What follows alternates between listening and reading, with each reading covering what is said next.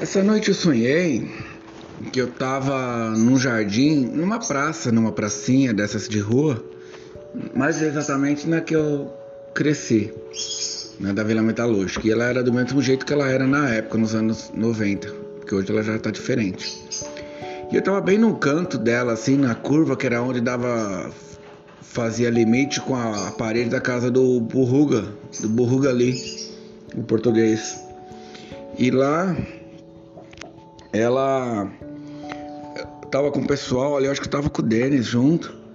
E a gente tinha achado meio que um corpo de alguém, mas era um corpo não grande, eu acho que era de criança. Tinha até um metro de altura. E ele já tava bem desintegrado assim. E a gente foi enterrar ele. Só que em vez de caixão, fazer só um buraco, tinha uma boneca dessas de feira, sabe?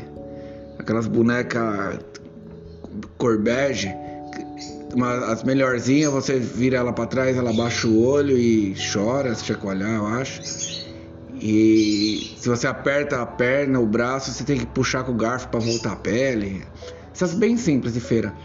Daí a gente pegou e cortou ela no meio, não no meio do tronco assim, como se fosse dividir ela, metade de trás e metade da frente, passando a faca bem de cima da cabeça, cortando toda a lateral até a cintura, né? Então ficou separada a parte de trás com a parte da frente. Então ficou igual quando você abre um ovo de Páscoa.